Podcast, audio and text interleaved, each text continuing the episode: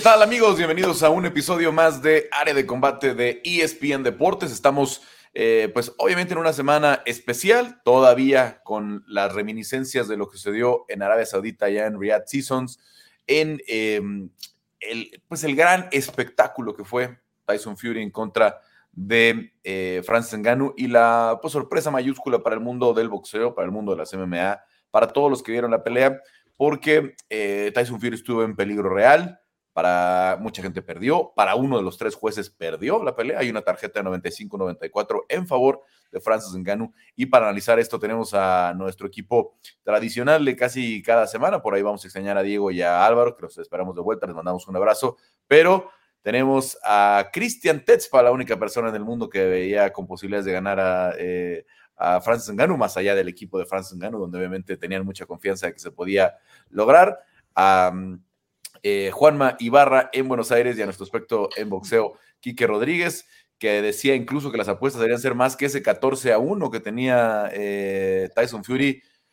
A ver, Cristian, vamos a empezar contigo. Primero las damas, pero además porque diste ese argumento de que Tyson Fury tenía una oportunidad. ¿Cómo viste la pelea el sábado?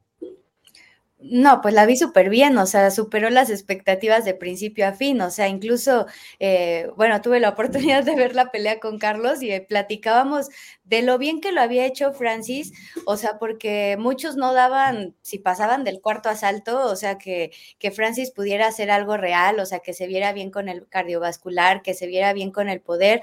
Eh, yo creo que si se alarga un poco más la pelea, o sea, de que hubiera sido de más asaltos, a lo mejor si hubiéramos podido ver una victoria de Francis en gano, ¿no? Pero lo que pasa en el tercer asalto, eh, pues creo que valió la pena toda la pelea, porque en realidad eh, se vio el, el poder que tiene Francis en esa mano izquierda y cómo estuvo lastimando y lastimando todo el tiempo a Tyson Fury, quien también lucía desesperado, ¿no? Entonces, también hay que eh, reconocer todo el trabajo que hace Francis en Gano y la mala tarde que tuvo Tyson Fury. Bueno, yo nada más, este, antes de, pasar con Kiki y con Juanma, quiero hacer una aclaración. En otro espacio de ESPN Deportes con mi compañero Mauricio Pedrosa y con Bernardo Zuna, que hizo un gran trabajo el fin de semana.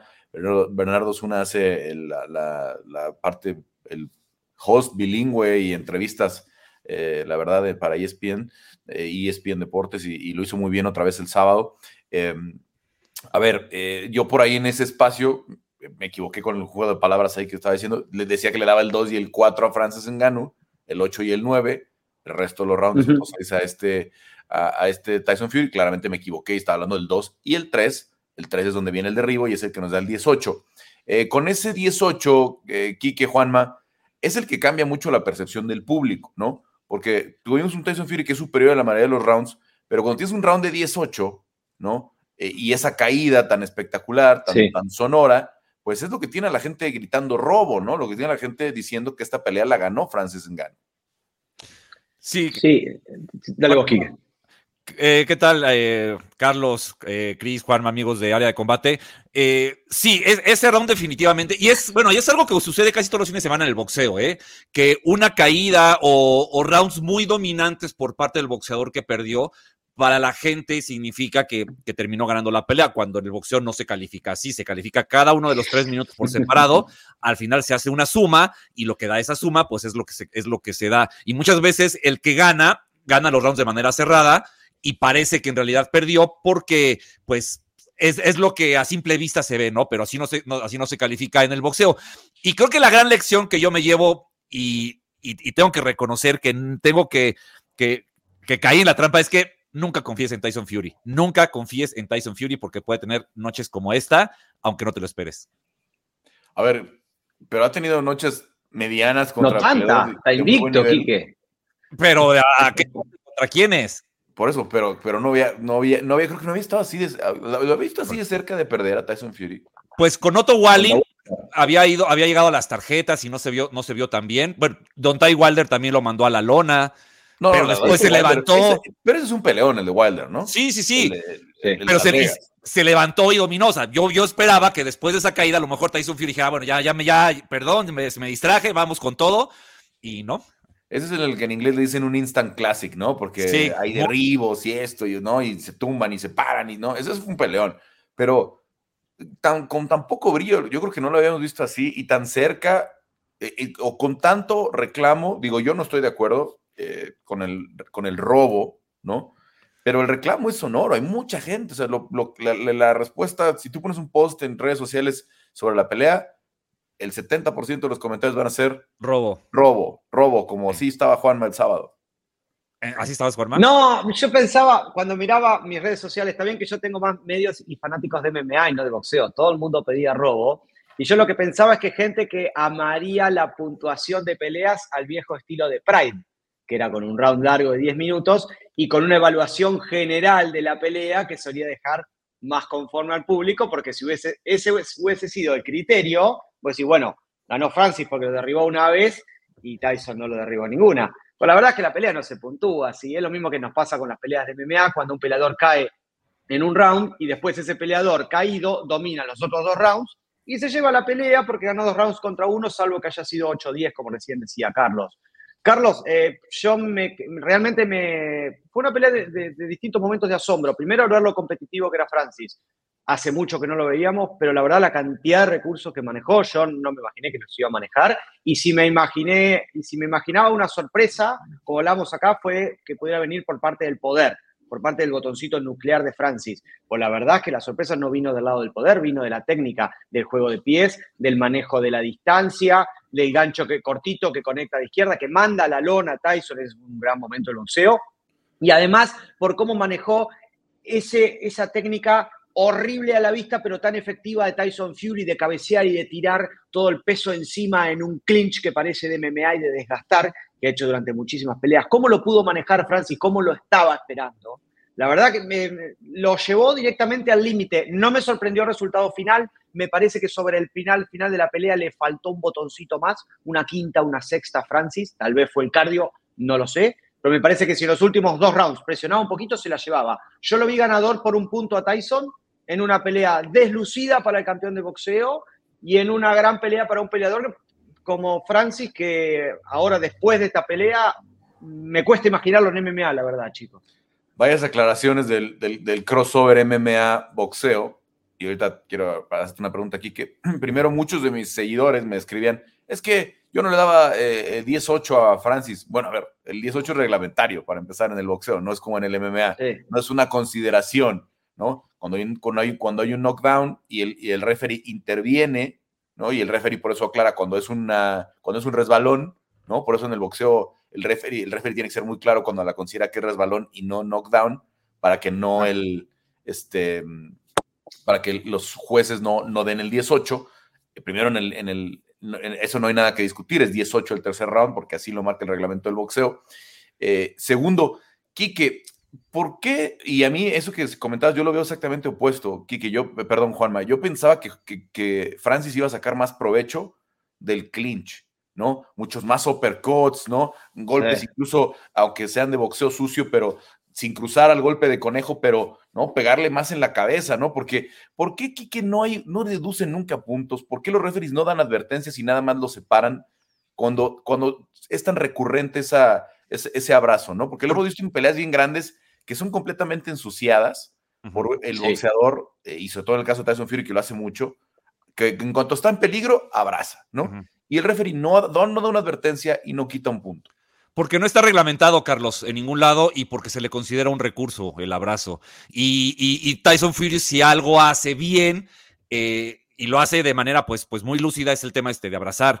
Él, él no es de esos que se cae, trompeza, se tropieza y abraza ahí como para, para eh, amarrar a su, a su, rival. Él simple y sencillamente abraza, le echa un poquito el peso a su rival, lo desgasta y puede seguir la pelea. Pero hoy es esa parte en ningún momento, en ningún lugar eh, está reglamentada. No, no, no, no, no hay algo que indique que debas de, o sea, puedes llamar la atención, puedes pedirle que pelee al boxeador, pero de eso a bajarle un punto no existe en ningún lado y te soy muy sincero, Carlos, no, yo no he visto en ningún lado ningún debate respecto a que esa parte debería de cambiar en el boxeo primer paso para arreglarlo, porque hablan mucho los fans del boxeo para cómo lo arreglan, es ese. En el kickboxing está muy sencillo. El clinch dura tres segundos, después de tres segundos, si no te separas, se rompe. Te advierten, sigue, insistes a abrazar más de tres segundos, un punto. te quito un punto. Porque sí, y algo, eh, Carlos, la pelea. perdón, algo no similar, que también pasa, por ejemplo, en el Jiu-Jitsu brasileño, en el UFC Fight Pass Invitational, que es un evento que organiza UFC, después de 90 segundos de pie, se va al piso. No es lo mismo, pero quiero decir, hay un tiempo estipulado para cada situación. Eso Sí, no sí. pasa con el clinch de boxeo.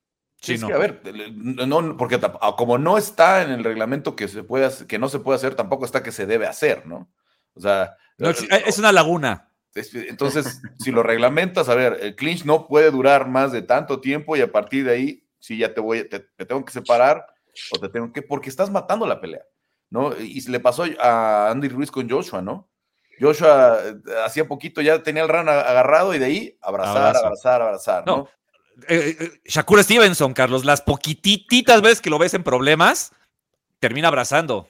¿no? Y entonces se quejan tanto el fan del, boxeo. Sí, pero es que en el MMA se la pasan en el piso abrazados. Bueno, ¿no? O sea, si, si, entonces Tyson Fury puede ganarle a, a, Francis Ngannou a base de abrazos, porque eso fue lo que terminó determinando la pelea, porque le mató el ritmo mucho a Francis en los rounds donde podía haber ganado, pero pues obviamente al no haber una, al no haber una eh, deducción, al no haber ni siquiera una advertencia, pues no tienes por qué quitarle el round a Tyson Fury. Entonces, a mí eso de última, últimamente, peleas muy grandes, peleas muy, muy importantes, como dices, Shakur, aquella de Joshua, las de Fury, que es constante, se me hace bastante sucio para un boxeo, para un deporte que debería ser mucho más eh, estético, ¿no? Mucho más, eh, eso, eso Sí.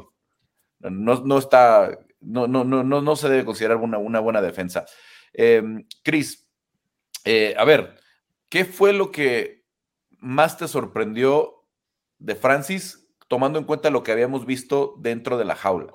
Lo tomando en cuenta lo que habíamos visto en sus peleas de MMA, ¿no? Porque mm, yo, la verdad, no sé si fue una laguna mental de muchos analistas, escuché a muy poca gente, pero cuando ya estaba la pelea andando, en- específicamente el round 2, dije, este es el Francis de la pelea de Stipe Miocic. Este es el Francis que se paró con Stipe Miocic en las dos guardias, que trabajó muy bien su jab, que le estuvo haciendo mucho daño a Francis, a, a- Stipe con esa. Y entonces empecé a pensar, ¿por qué no nos acordábamos de esa pelea? ¿Por qué no la teníamos tan presente? ¿Qué fue lo que más te sorprendió a ti de ver a Francis en el, en la- en el cuadrilátero?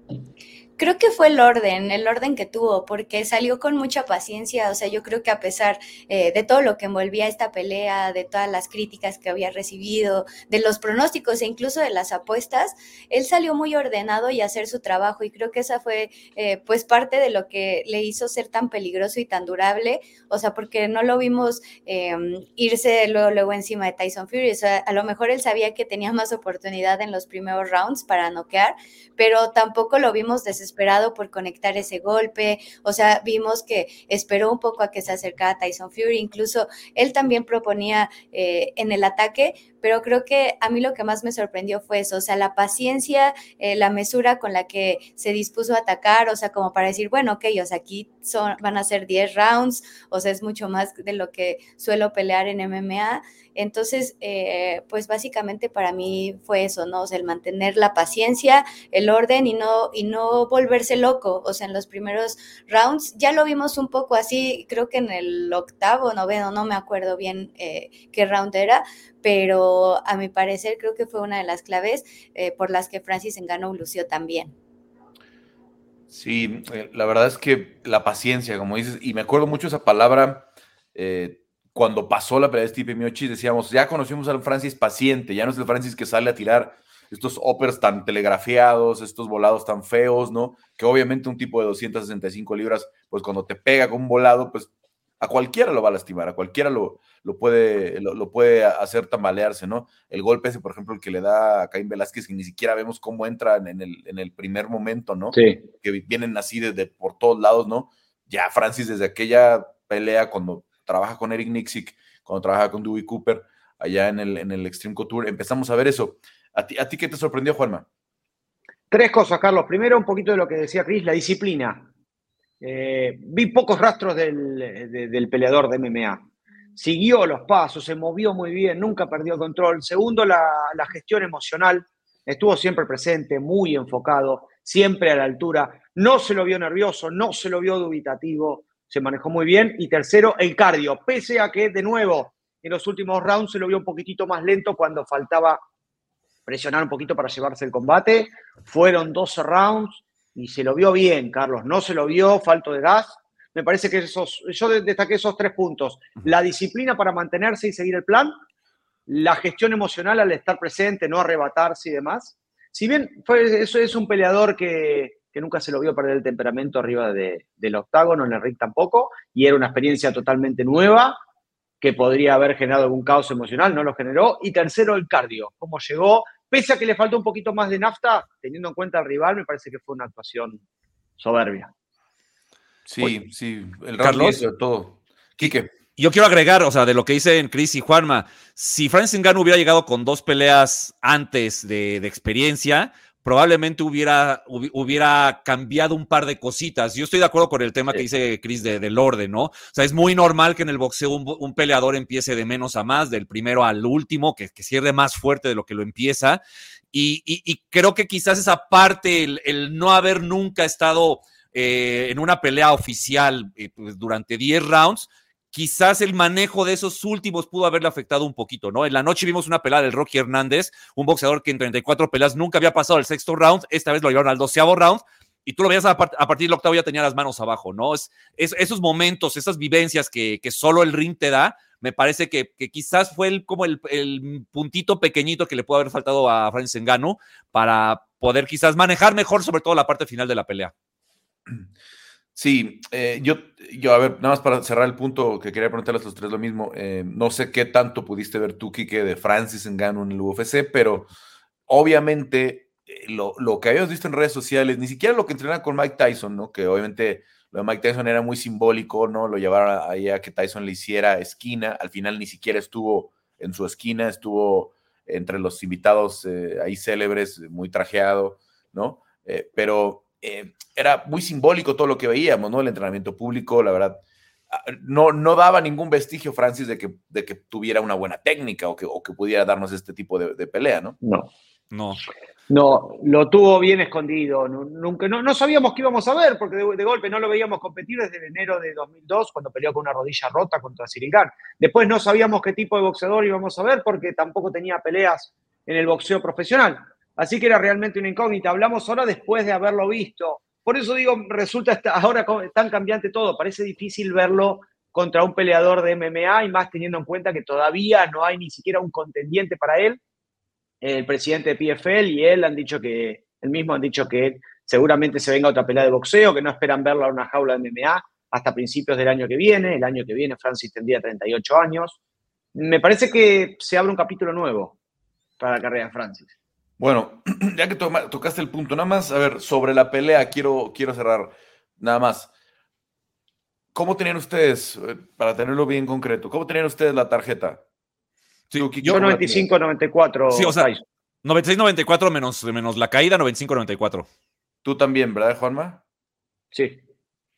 Cristian.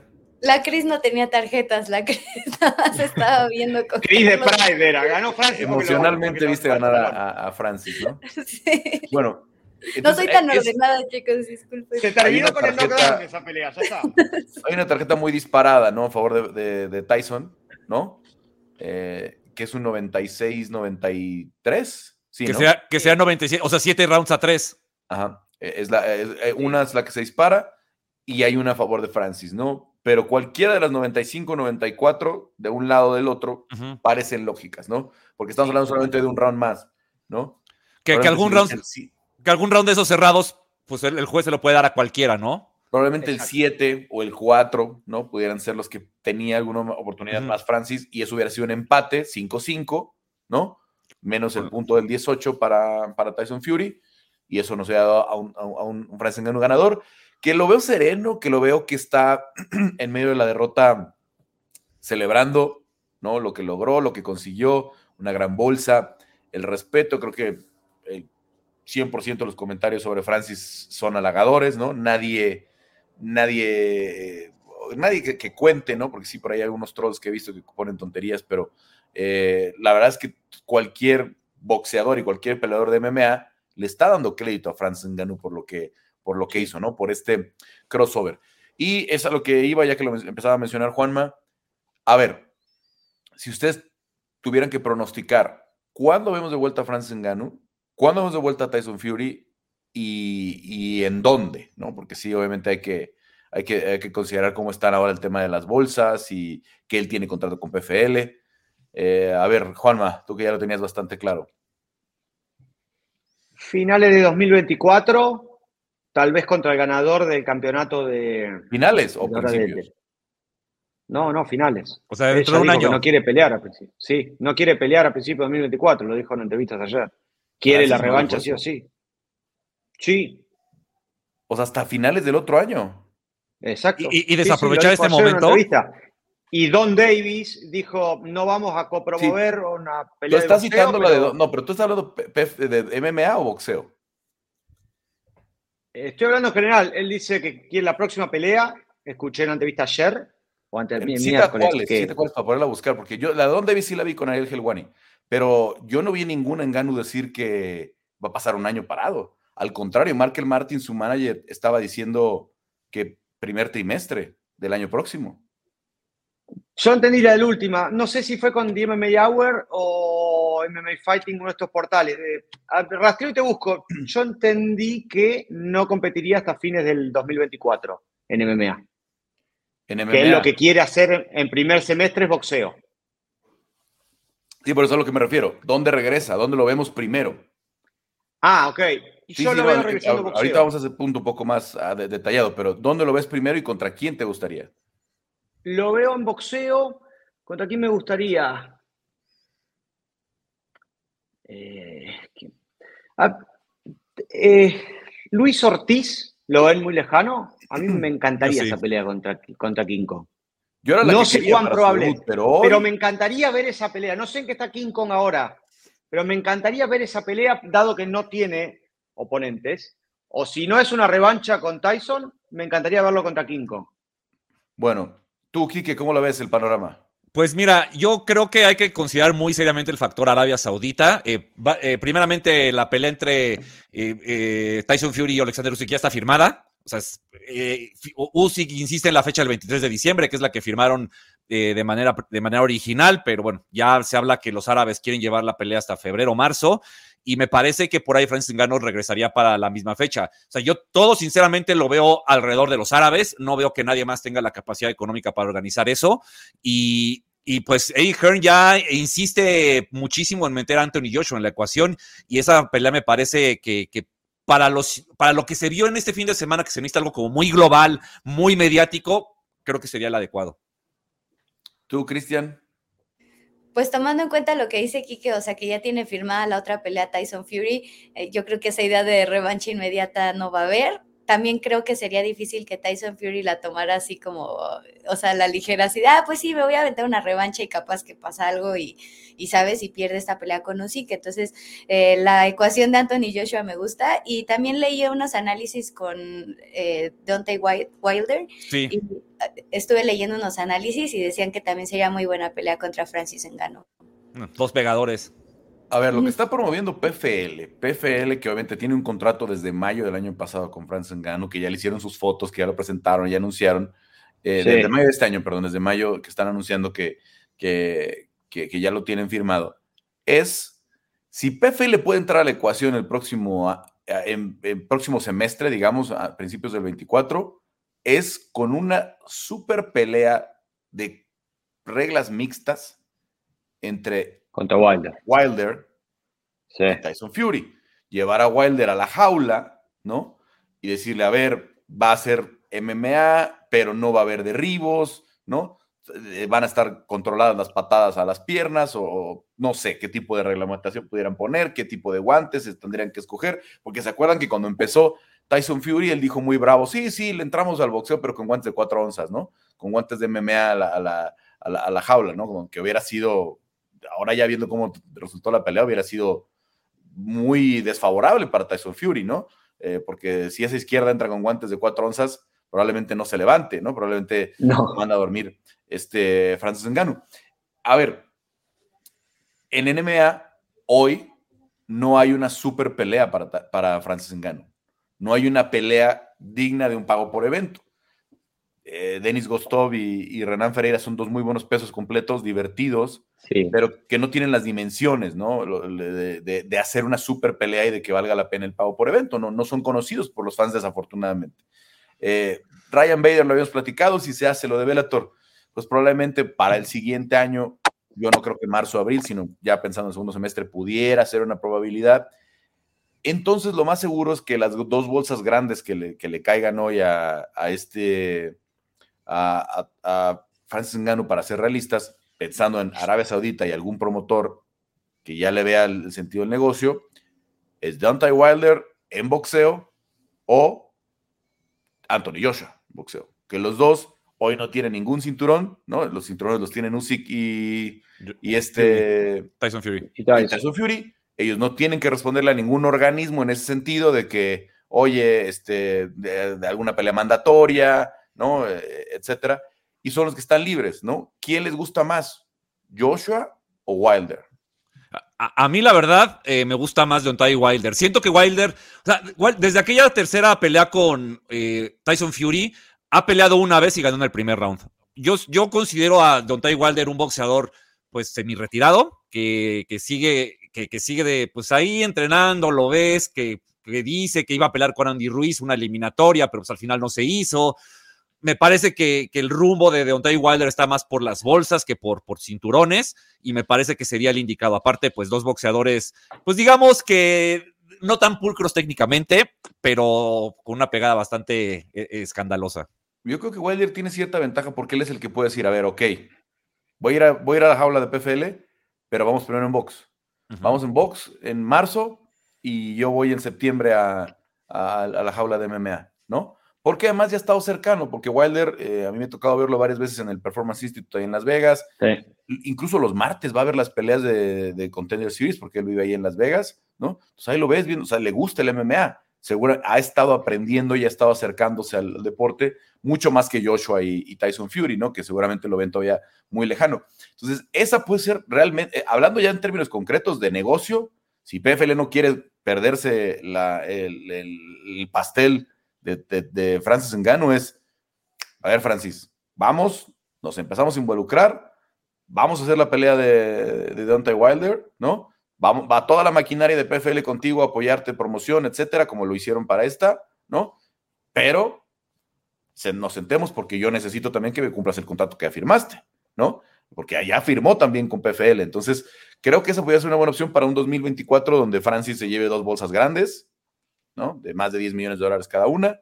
Ya, si la dimensión alcanza 20, 25, quién sabe, pero, pero de más de 10 sí se, puede ganar en, los dos casos y, y sería interesante. Pero ustedes, ya me decía aquí que Cristian, Juanma, ¿cuál les gustaría más? Bueno, ahora que ya mencionaste opciones, a mí sí me gustó.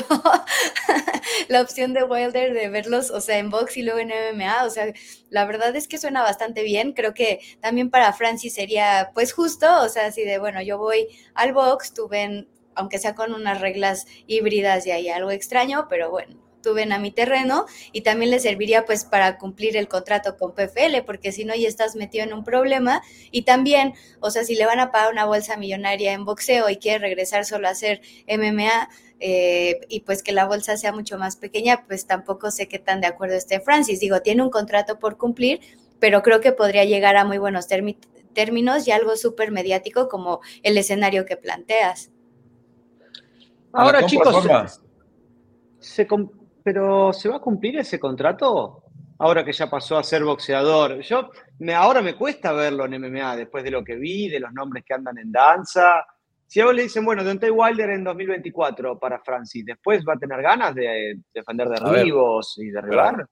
Algo en lo que todo mundo y del, por lo que la gente está ahí del lado de Francis y, todo el mundo está con Francis es por el tema de la integridad es por el tema de que él se, apegó a su principio y dijo, yo no voy a firmar solo por dinero con UFC, porque el contrato que le ofreció UFC era muy jugoso. No se trata de dinero, se trata de mi sueño, se trata de gloria, yo quiero dar un golpe para los peleadores de MMA, demostrar, y que no cumpliera con PFL cuando ya firmó, cuando ya anunciaron que va a ser el, el, el vocero de los peleadores en PFL, que va a haber bolsas de dos millones para sus rivales. Eso no va en contra de todo lo que estamos celebrando de Franz Engano, ¿no? O sea, sería, no, sería volverse parte del sistema. Saliste del sistema del MMA y te fuiste a meter al sistema del box, ¿no? A la mafia del box, al, al, ¿no? Al, solamente por los billetes. Pero, pero muchos caen, Carlos. Contrario a lo que estamos. yo soy un poco lo que me, lo que me hace muy feliz por Francis es que haya salido con la mano en alto, de decir, a ver, todo el mundo dijo que me equivoqué al no renovar con UFC.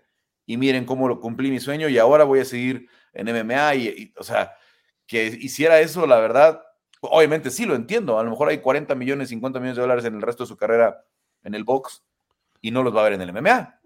Pero se supone que esto no era por dinero. Sí, sí, no, no, no, no, la letra está claro lo que pasó, pero también las situaciones son cambiantes. A lo mejor ya la parte de MMA, él dice, bueno, ahora me quedo él, siempre quiso ser boxeador.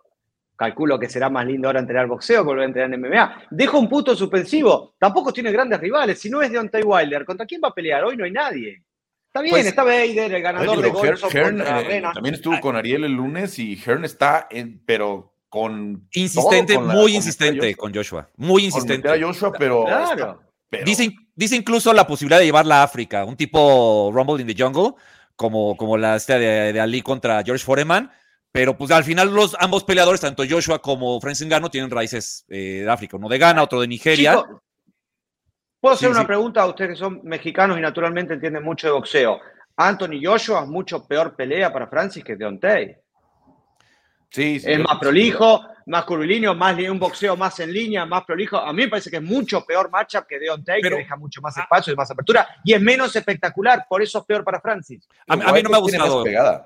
A mí no me ha gustado Anthony Joshua en sus tres últimas peleas. Yo lo siento demasiado tieso, demasiado músculo para que necesita mover y que no, no lo puede terminar de mover bien.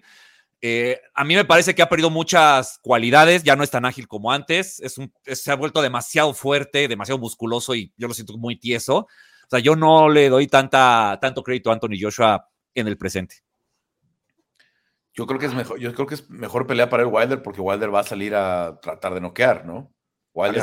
Siempre ha sido así, siempre. Tiene ese estilo de bombardero, como bien lo dice su apodo, ¿no? Y, Joshua es mucho más técnico, más ir a ganar rounds, como dices, mm, y más ahora, ¿no? Que ha perdido como esa, esa probabilidad, ha perdido mucha espectacularidad.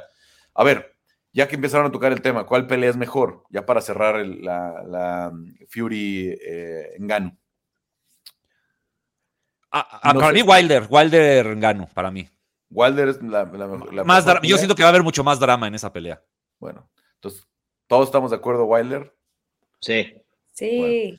vamos a ver qué termina pasando, quién pone más dinero en la, en la mesa, porque sí, ya parece muy claro que al menos va a ser una pelea más de box. Y a lo que voy es, va a ser una pelea más de box. ¿Pudiera ser la última o ya también hay que, y esto es algo que platicaba con Quique en el estilista, que me invitó el, martes y, pasamos dos horas hablando de la pelea. Eh, a ver, esto fue la sorpresa.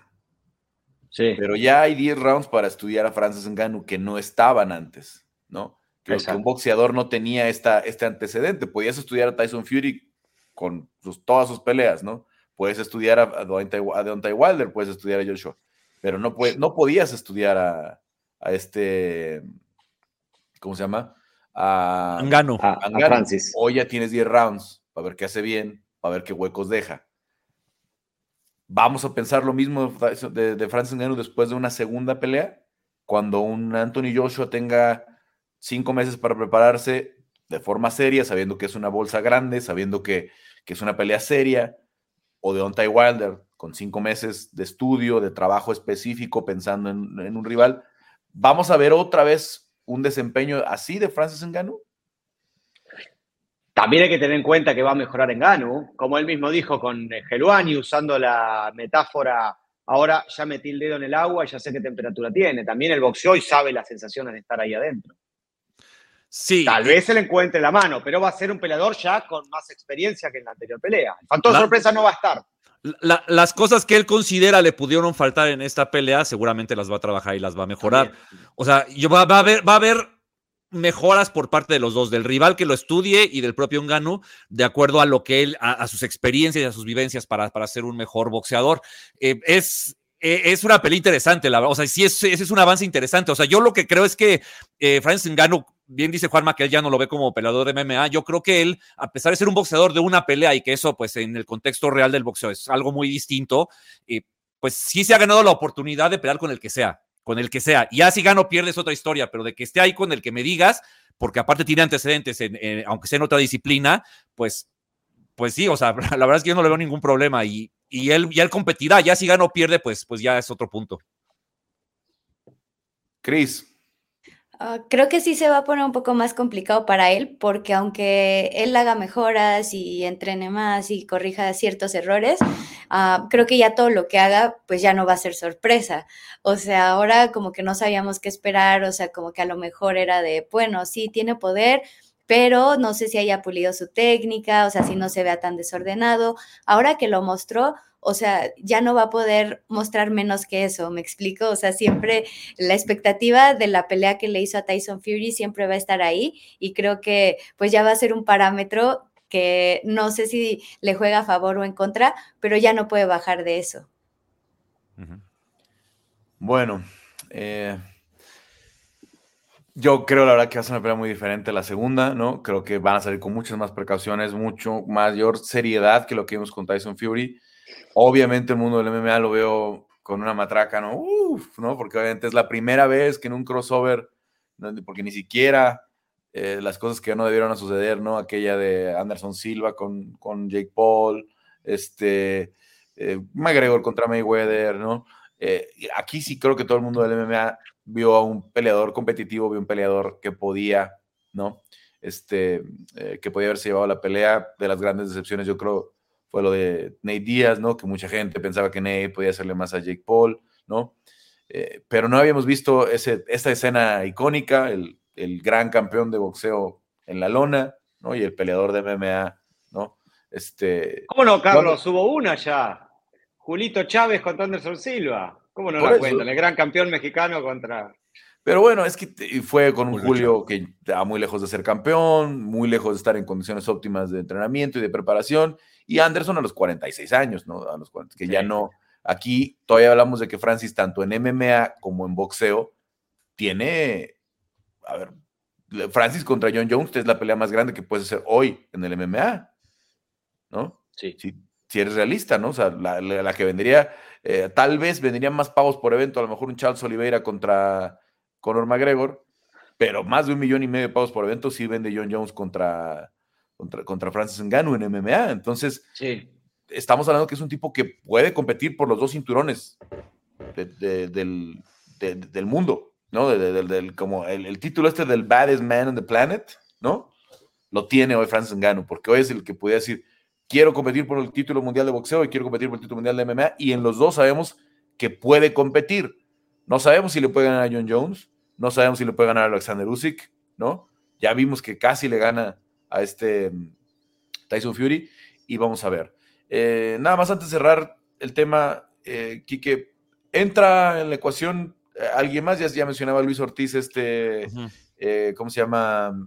Juanma, entra a la ecuación, no sé, si hubiera dinero en el mercado, eh, Shaley Shang, Andy Ruiz, ¿entra alguien más, algún otro nombre así como que, ah. pudiera, que pudiera ser de una bolsa grande? Aparte de, del chino, de Shilei Shan, que sería una bolsa enorme porque tendría el mercado chino entero, que sería, bueno, ya con eso tienes.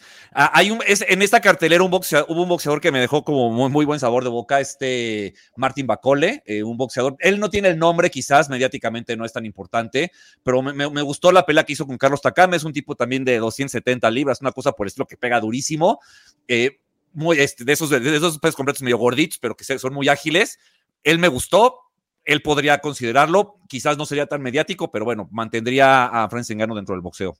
Martin McCall es inglés, ¿no? Podría sí. hacer algo ahí. Sí, que, con la promoción correcta, creo que podría ser también un buen negocio.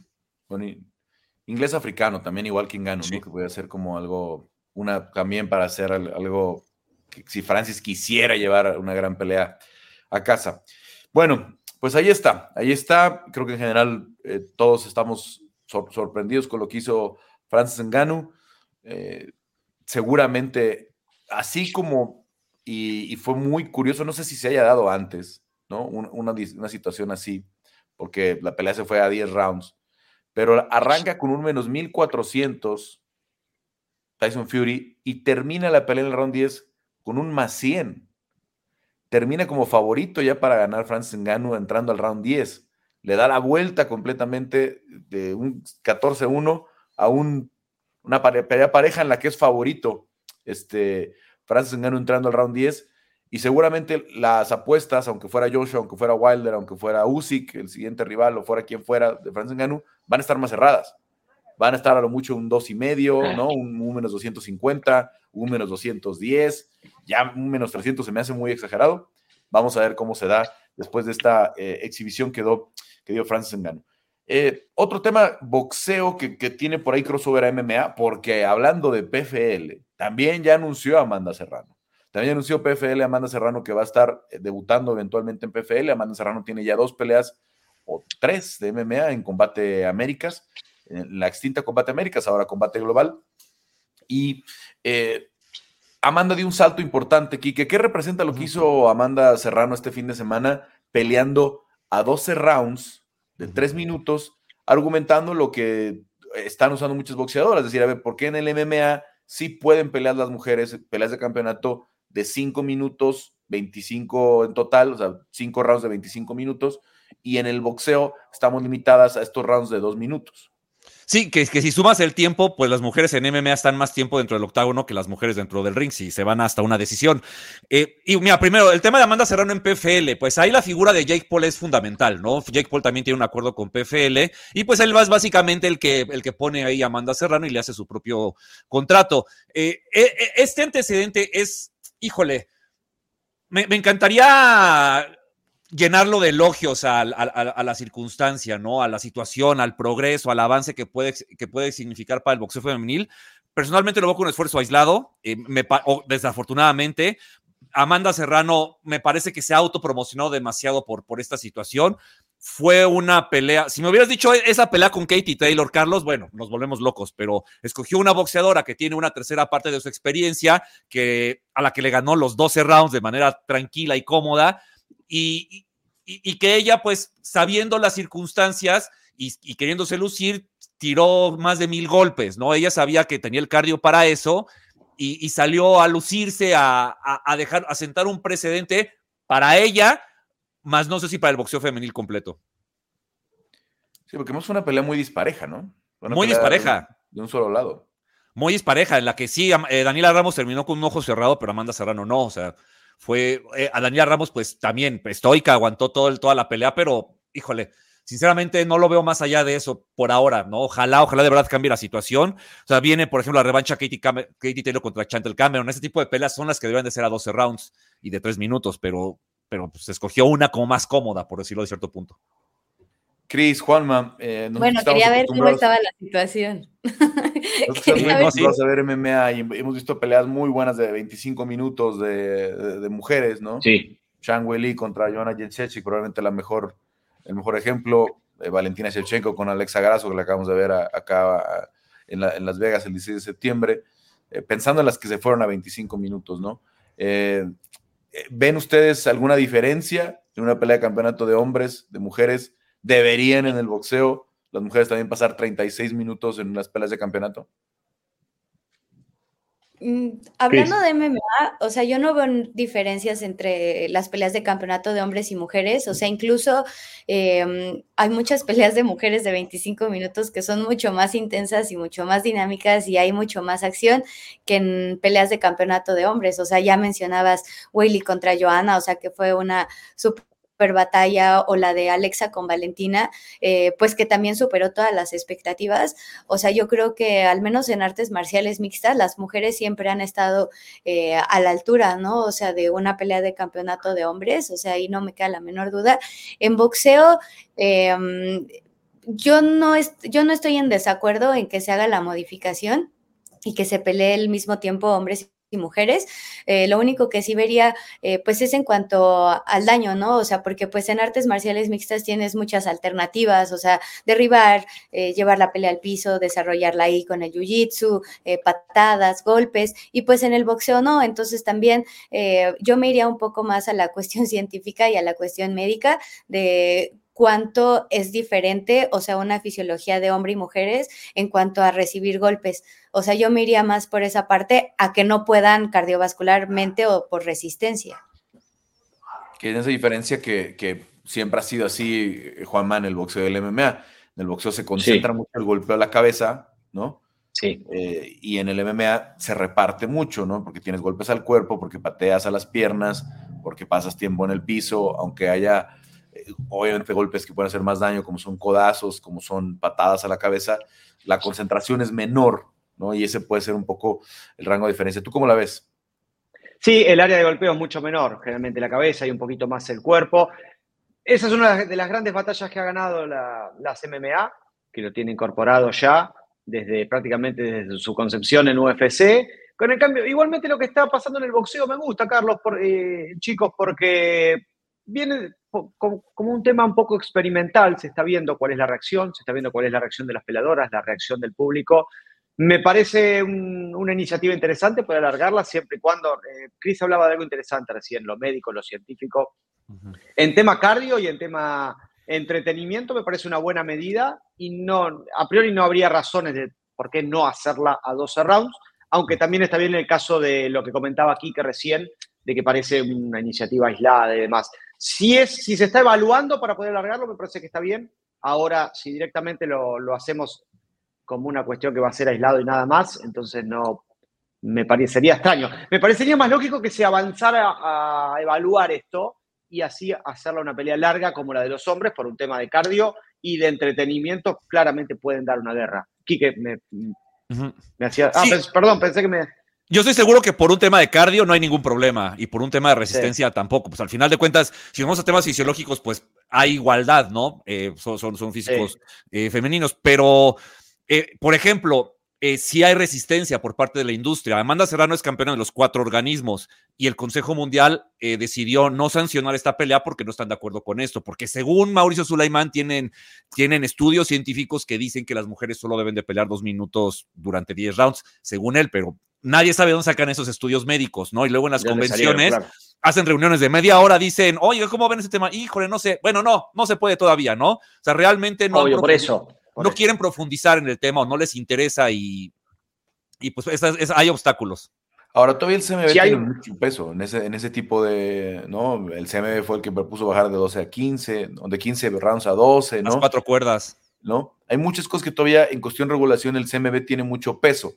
¿Ves alguna flexibilidad pronto o más bien yo incluso lo sentí, no, no he hablado con Mauricio hace, hace rato, eh, ¿Lo ves como un desafío más bien que, por ahí incluso genere más resistencia por parte del CMB? Que digan, lo hiciste a la mala, hiciste lo que quisiste, no nos hiciste caso, o, ves que más bien pueda generar una apertura, decir, a ver, vamos a estudiar lo que hiciste y a partir de aquí puede ser que las mujeres den ese salto. Por lo que yo he escuchado de Soleiman, lo veo más como un desafío, Carlos, porque había un cinturón del Consejo Mundial de por medio, ¿no? A lo mejor si el Consejo no hubiera tenido que, que, que que no, hubiera tenido nada que ver en la pelea, pues a lo mejor lo hubieran dicho distinto, pero como les afectaba a ellos y a sus, y a sus, a sus ideas, sí me parece que terminó siendo una especie de desafío y creo que del lado del CMB va a haber resistencia. Que hace poco hubo una pelea de cuatro rounds de la brasileña Beatriz Ferreira, eh, que es una campeona olímpica, multicampeona olímpica, una gran peleadora, eh, que fue una pelea de cuatro rounds de tres minutos, o sea, de los debutantes, estuvo bien, que, pudo ser de seis de dos, ¿no? Ahí me pareció un poquito engañoso el asunto, pero bueno, ese me pareció un buen inicio, ¿no? Eh, hacerlo como lo hizo Amanda, digo, no, no estuvo mal, pero sí me parece que, que, que no es como el punto de partida, desafortunadamente. Bueno, vamos a ver qué termina sucediendo si Amanda Serrano termina peleando en PFL o no, ¿no? Este, si Jake Paul termina peleando en PFL o no, porque es algo que sí, eh, pues hay que también ser realistas con estos anuncios, ¿no? Eh, no, no, desafortunadamente PFL está dependiendo mucho de lo que hay en la agencia libre de, UFC, que no han sido...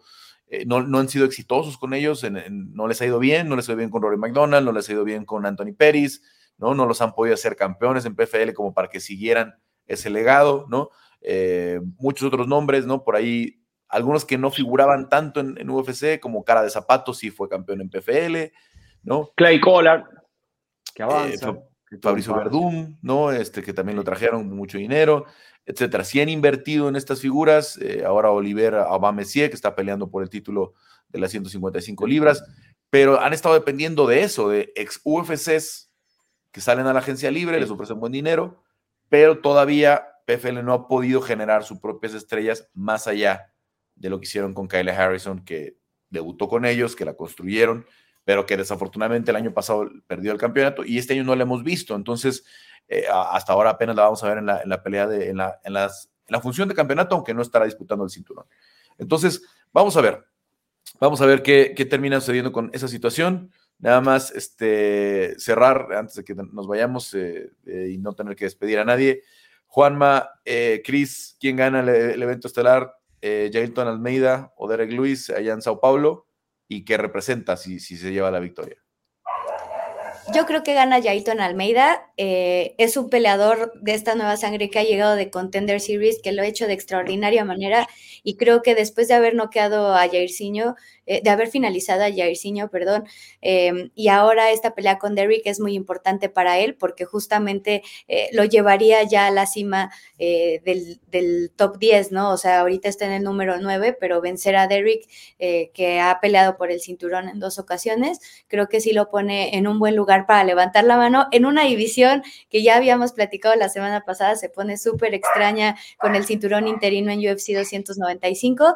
Entonces, eh, creo que para Jailton es indispensable tener una victoria eh, contra Derrick y creo eh, que si logra pasar de los primeros tres episodios, la balanza podría estar muy, muy, muy a su favor.